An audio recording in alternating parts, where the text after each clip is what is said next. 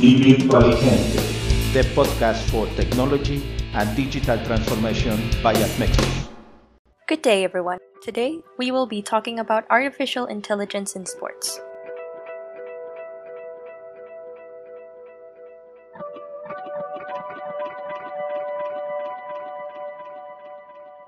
The use of data and statistics in professional sports has increased significantly in recent years.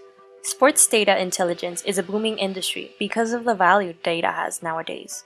Player tracking and monitoring technologies have been around for some time, and finding the context behind each situation is crucial for data analysts to get immediate answers teams can trust to make fast and quick decisions. In the case of football or soccer, data equips coaches to make informed decisions about individual players, which is vital in game preparation. So, how can AI help a soccer team, you might wonder? Well, first of all, AI can boost performance. This can be done through apps that analyze the strategic plays of the sport by giving feedback in real time and in such a precise way. This helps to improve performance and decision making while the games are happening.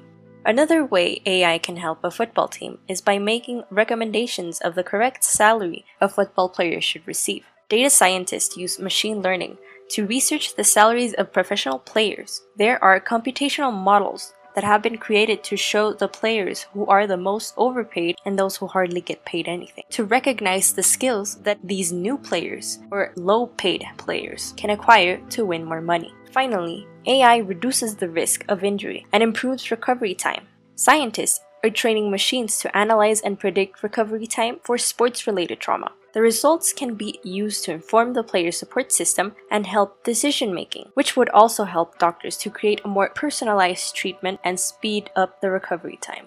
This concludes today's episode. I'm Linnea Caroline. We hope to see you in the next one.